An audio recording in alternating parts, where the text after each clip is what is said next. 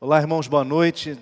Nós gostaríamos de trazer esta noite a palavra do Senhor a vocês, uma meditação no Evangelho de João, no capítulo 16, versos 7 a 15.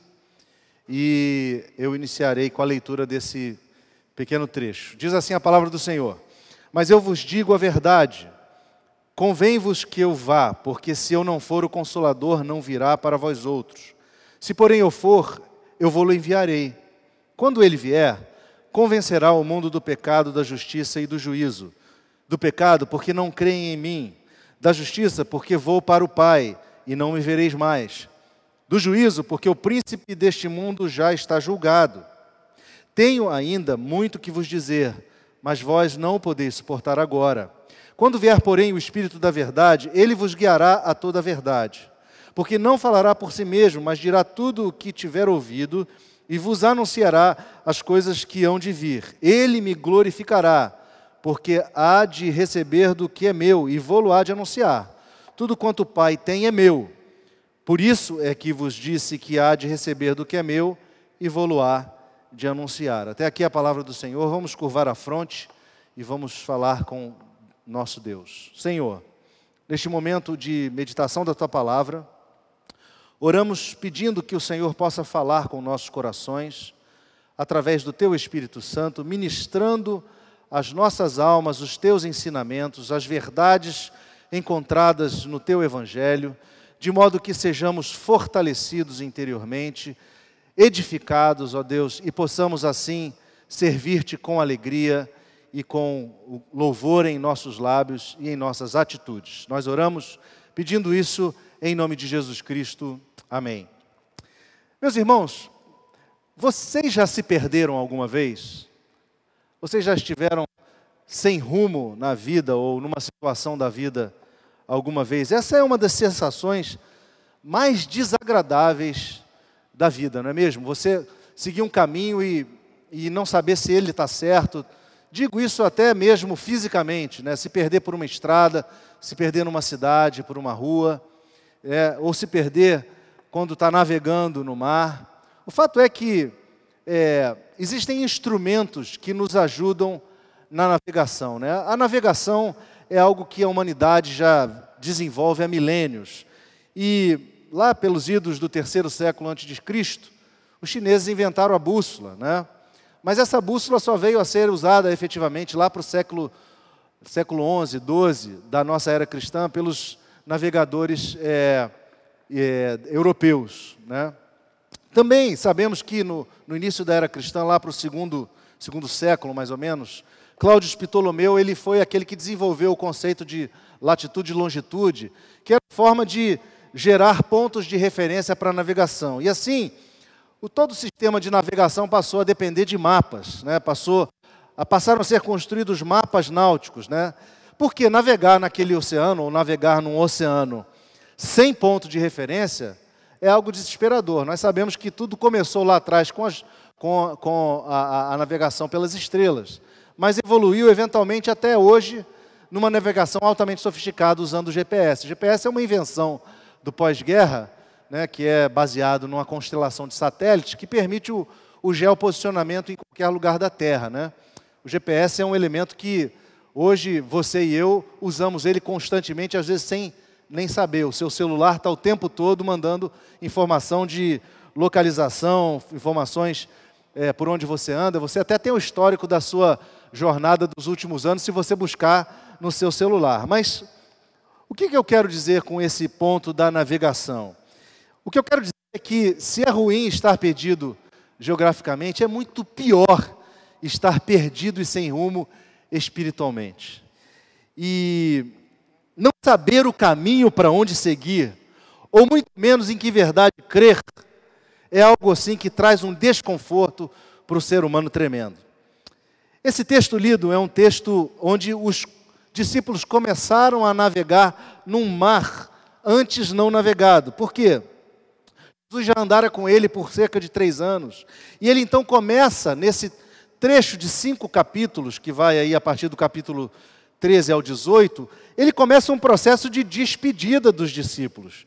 E, naturalmente, aqueles discípulos se sentiriam inseguros naquela situação, é, até mesmo sem, com uma sensação de falta de rumo ou de falta de direção. Né? João relata, nesse momento íntimo de encontro, do, do encontro final de Jesus com seus discípulos, uma série de instruções que Jesus passou a eles. Por exemplo, começando lá no capítulo 13, onde Jesus é, fez a cerimônia do lava-pés e mostrou que cada discípulo deveria é, ter uma vida e ter um exemplo de humildade para com a, a, a, os irmãos. Né? Jesus deu o próprio exemplo, lavando os pés dos, dos, discípulos e dizendo a eles que eles tinham que observar um novo mandamento, o, o mandamento de amarem-se uns aos outros. Passando ao capítulo 14, Jesus começa a relatar uma despedida e palavras de consolo, onde ele começa dizendo para os discípulos que a casa do Pai tem muitas moradas e que ele haveria de preparar lugar aos seus discípulos. Jesus estava mostrando que a vida não se limitava ao aqui, a essa vida visível aqui, mas uma vida do futuro, uma vida que transcendia o, o, o tempo e o espaço. Né? E Jesus então os acalma, dizendo que eles não ficariam desamparados, porque ele rogaria ao Pai e o Pai enviaria o Consolador. E lá no verso, no capítulo 14, nos versos 16 e 17, Jesus diz assim para os seus discípulos: Eu rogarei ao Pai, e ele vos dará outro consolador, a fim de que esteja para sempre convosco, o Espírito da verdade, que o mundo não pode conhecer, porque não o vê, nem o conhece. Vós o conheceis, porque ele habita convosco e estará em vós. Um pouquinho mais adiante, ele diz assim: Isso vos tenho dito no verso 25, capítulo 14, estando ainda convosco. Mas o Consolador, o Espírito Santo, a quem o Pai enviará em meu nome, esse vos ensinará todas as coisas e vos fará lembrar de tudo o que vos tenho dito.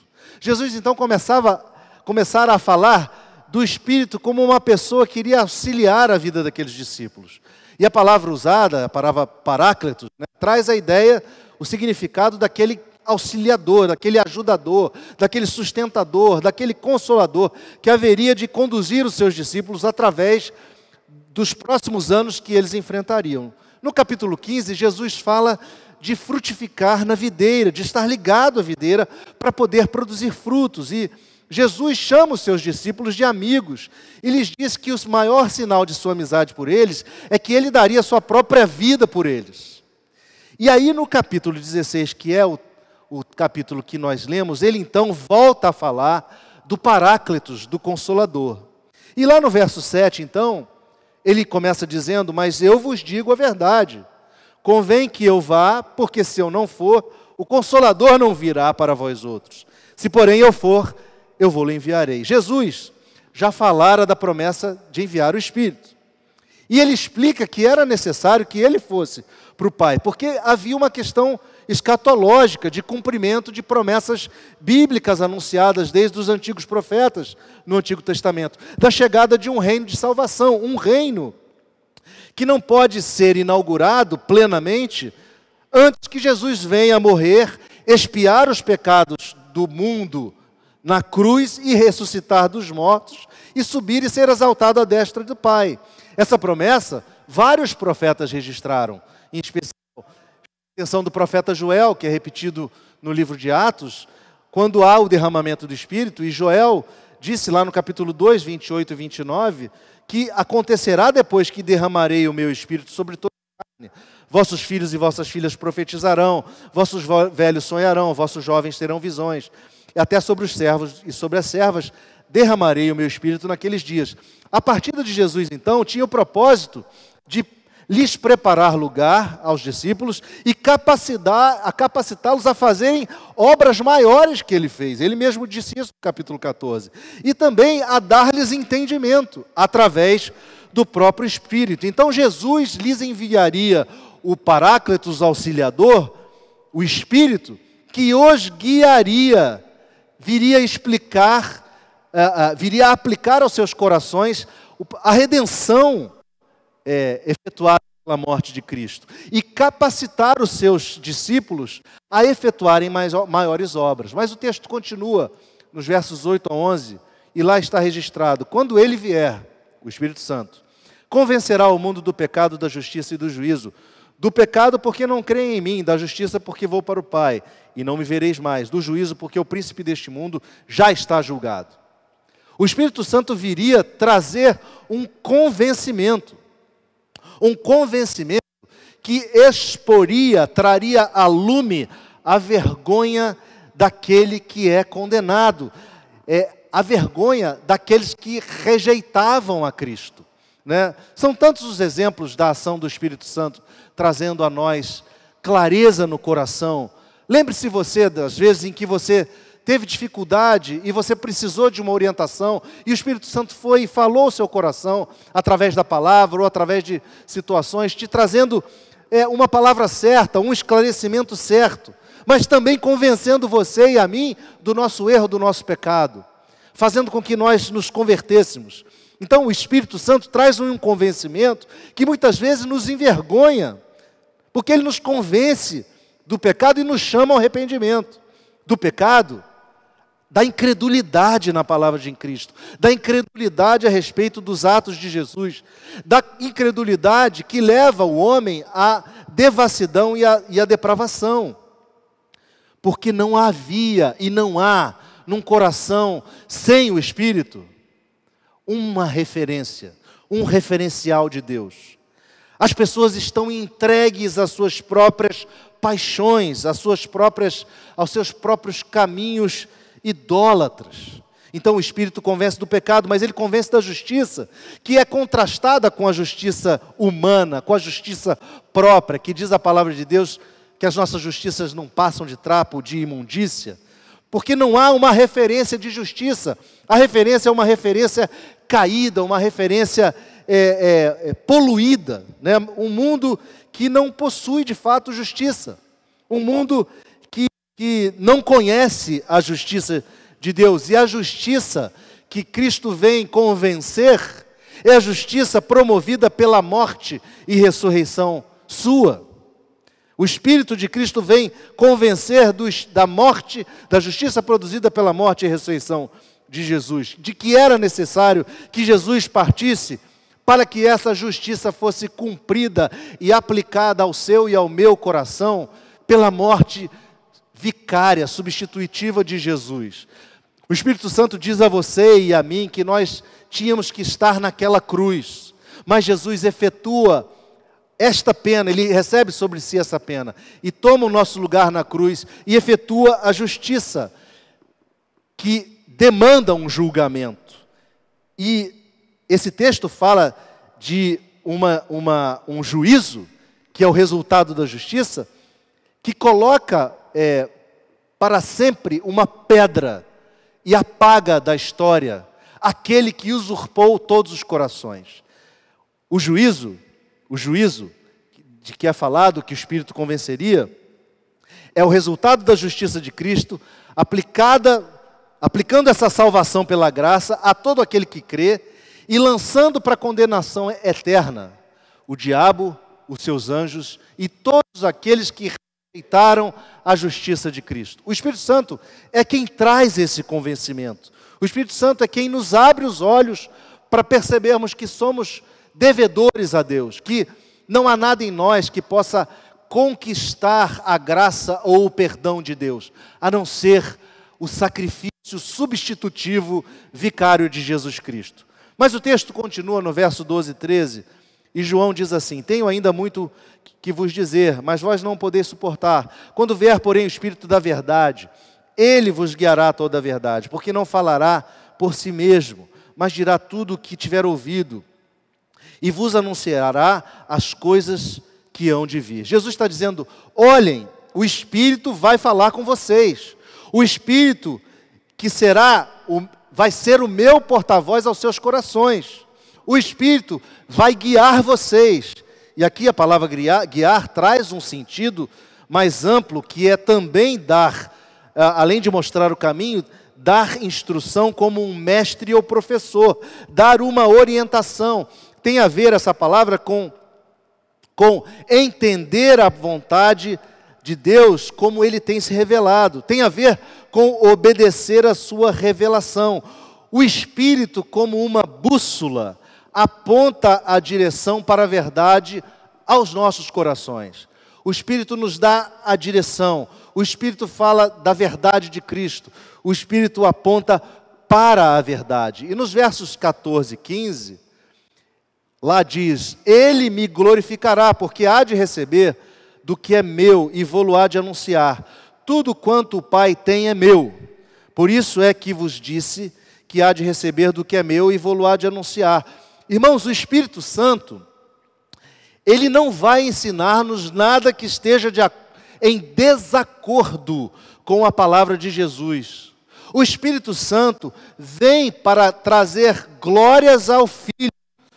E esse é um bom crivo que podemos usar quando vemos pessoas dizendo que estão recebendo a orientação do Espírito ou a, a, estão experimentando as coisas do Espírito, porque se essas coisas são verdadeiras, elas devem apontar para a glória de Cristo, elas devem convergir para o caráter de Cristo. Quando surgir um ensinamento que supostamente diz que é do Espírito e que não esteja alinhado com o que Jesus ensinou, isso deve ser totalmente questionado. Qualquer manifestação do Espírito Santo que leve a evidência daquela manifestação a uma pessoa, um pastor, ou seja o que for, foge do propósito, porque o propósito do Espírito é glorificar a Cristo. O propósito do Espírito é lançar luz para a verdade, para que a verdade seja compreendida pelos nossos corações. O Espírito aponta para o Cristo encarnado, verdadeiro Deus, verdadeiro homem. E é importante a gente lembrar é, dessa expressão, porque a igreja passou por momentos onde nem mesmo acreditava que Jesus fosse Deus. Vocês devem lembrar que João, no final do primeiro século, ao escrever suas epístolas, ele está combatendo um sentimento herético, gnóstico, que não atribuía a Jesus divindade. Havia um espírito da época que duvidava de que Jesus era de fato Cristo, de, de, que era de fato Deus, que era de fato é, é, é, da mesma essência de Deus. Mais tarde, é, um presbítero de Alexandria chamado Ário, lá para o século IV, lá para 320, ele surgiu com a ideia de que Cristo não era eterno, de que Cristo era um ser criado. E é importante, irmãos, a gente valorizar o fato de que a igreja demorou um tempo para entender isso. Entender essa mensagem de que o Espírito Santo era Deus, de que o Espírito Santo era a terceira pessoa da Trindade. Foi somente no concílio de Nicéia, em 325 do ano da, da, da era cristã, e depois no concílio de Calcedônia, em 451 da era cristã, que essa ideia, que esse conhecimento se consolidou. E a igreja passou a afirmar que o Espírito Santo procede do Pai e do Filho, dando uma afirmação final sobre essa questão da doutrina da Trindade. O, credo niceno, que é um credo belíssimo, eu até gostaria de lê-lo aqui, fala muito claramente dessas verdades. O credo niceno diz assim: creio em um Deus, Pai Todo-Poderoso, Criador do céu e da terra e de todas as coisas visíveis e invisíveis, em um Senhor Jesus Cristo unigênito Filho de Deus, gerado pelo Pai antes de todos os séculos, Deus de Deus, luz da luz, verdadeiro Deus de verdadeiro Deus, gerado não feito, de uma só substância com o Pai, pelo qual todas as coisas foram criadas, o qual por nós homens e por nossa salvação desceu dos céus, foi feito carne pelo Espírito Santo da Virgem Maria e foi feito homem e foi crucificado por nós sob o poder de Pôncio Pilatos. Ele padeceu e foi sepultado e no terceiro dia ressuscitou conforme as escrituras e subiu ao céu e assentou-se à direita do Pai e de novo há de vir com glória para julgar os vivos e mortos e seu reino não terá fim. E no Espírito Santo, Senhor e vivificador, que procede do Pai e do Filho, e que com o Pai e o Filho conjuntamente é adorado e glorificado, que falou através dos profetas. Creio na Igreja Una, Universal e Apostólica. Reconheço um só batismo para a remissão dos pecados e aguardo a ressurreição dos mortos e da vida do mundo vidouro. Esse Espírito Santo, essa bela, esse belo credo, fala desse Espírito Santo que é Deus, desse Espírito Santo que fala conosco, desse Espírito Santo que nos instrui, nos dá direção, nos auxilia, nos consola. Como nós podemos aplicar, irmãos, esse texto lido às nossas vidas nos dias de hoje, né? Primeiro, precisamos lembrar sempre: o Espírito Santo é Deus, é uma pessoa, é a terceira pessoa da Trindade. E sendo uma pessoa, nós precisamos nos relacionar com Ele. Nós precisamos entender que o Espírito Santo é aquele que opera nos nossos corações, é aquele que nos convence do pecado, é aquele que aplica os ensinamentos de Jesus, é aquele que nos ajuda na luta contra a carne. E é a partir desse relacionamento que nós receberemos direção. Quando a gente compara é, a ilustração do início, o GPS nos dá um georreferenciamento, o Espírito Santo nos dá um telreferenciamento. O Espírito Santo nos mostra onde estamos em direção a Deus. Se é um referenciamento positivo, que caminha para Deus, ou se é um referenciamento negativo, que a apóstata caminha para longe de Deus. O Espírito Santo nos mostra essas coisas. O Espírito Santo nos guia, irmãos, regenerando nosso coração, para que nós possamos entender a obra de Cristo em nosso favor. Todo cristão precisa experimentar a regeneração. Não há cristão sem regeneração.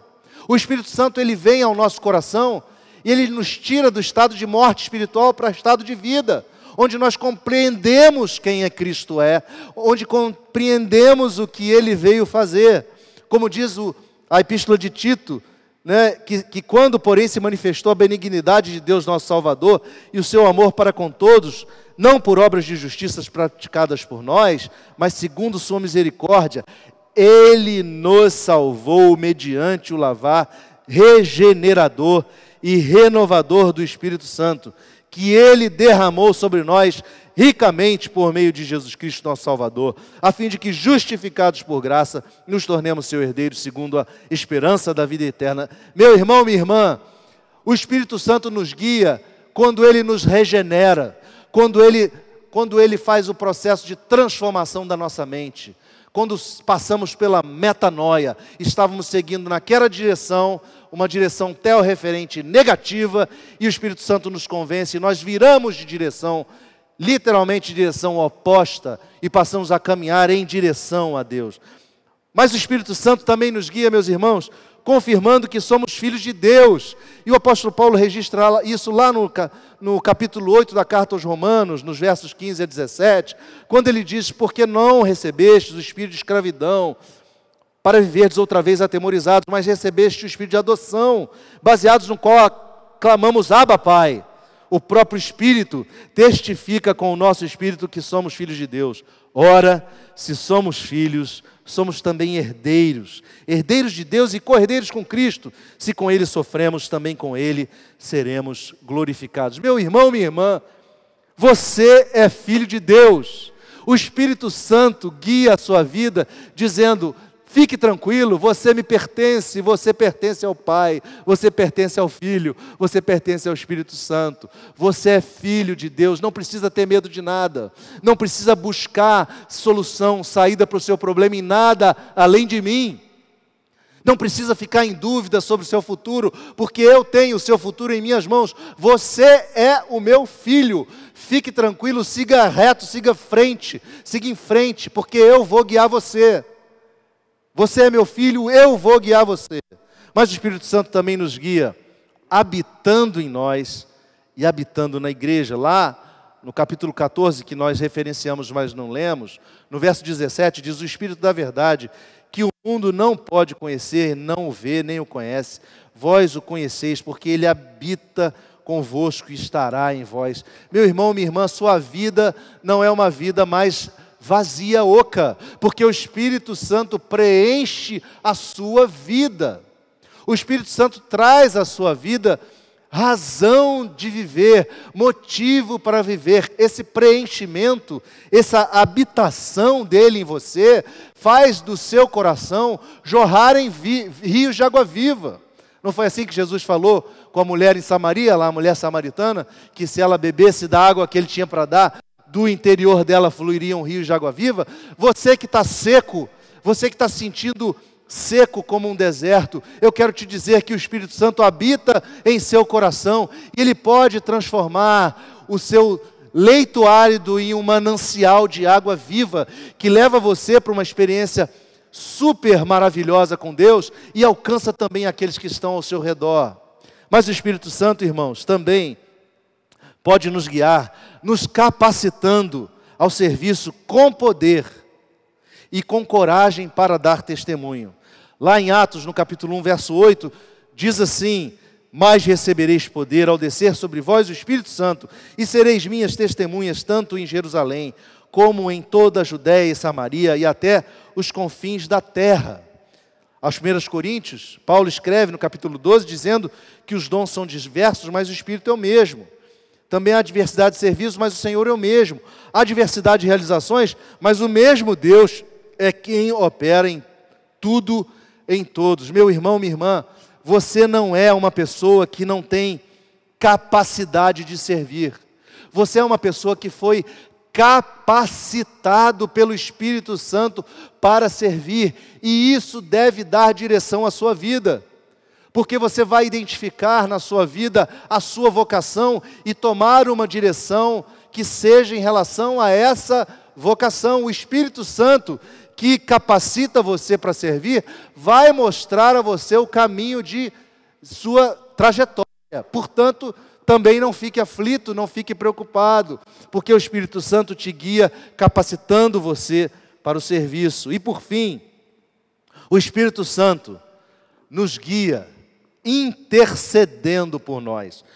Paulo escrevendo aos Romanos, lá no verso capítulo 8, verso 26, ele diz que também o Espírito, semelhantemente, nos assiste em nossa fraqueza, porque não sabemos orar como convém, mas o mesmo Espírito intercede por nós sobremaneira, como, com, com gemidos inexprimíveis. Meu irmão, minha irmã, saiba que o Espírito de Deus, o Espírito de Cristo que habita na sua vida, ele intercede por você, Ele está com você intercedendo nos momentos mais difíceis, nos momentos de maior dúvida, nos momentos de maior tenebri, de, de maior trevas, nos momentos onde você se vê diante de situações onde você não enxerga depois da curva. O Espírito Santo intercede por você e guia você através da tempestade, e guia você através da, das trevas, pelo vale da sombra da morte. O Espírito Santo intercede por você e guia você. Então, irmãos, por favor, não desprezemos a nossa relação com o Espírito Santo.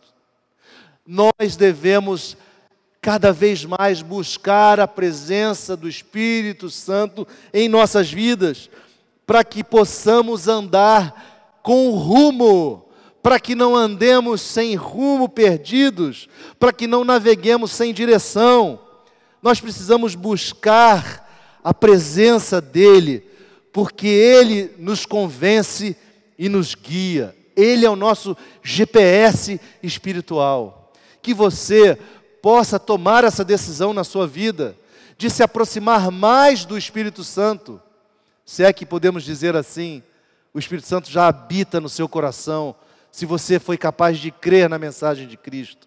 Você só precisa desenvolver essa relação, você precisa falar com Ele o tempo todo, você precisa colocar a sua vida diante dele o tempo todo, porque Ele está no seu coração para guiar você, para convencer você das suas falhas mas também para trazer tranquilidade e trazer a paz de Cristo que excede todo o entendimento humano.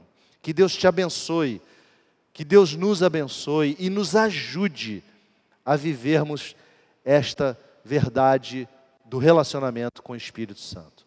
Vamos orar mais uma vez?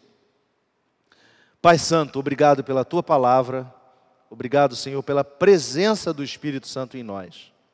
Nós queremos te pedir que nós possamos, ó Deus, individualmente, tomarmos atitude e ação em Sua direção, de buscarmos a presença do Teu Espírito em nós, de desenvolvermos o relacionamento com o Teu Espírito, de buscarmos a Tua voz nas Escrituras e assim andarmos todos os dias com o Senhor. Nós te pedimos isso e oramos assim em nome de Jesus. Amém. Que Deus te abençoe, meu irmão. Que Deus te abençoe, minha irmã.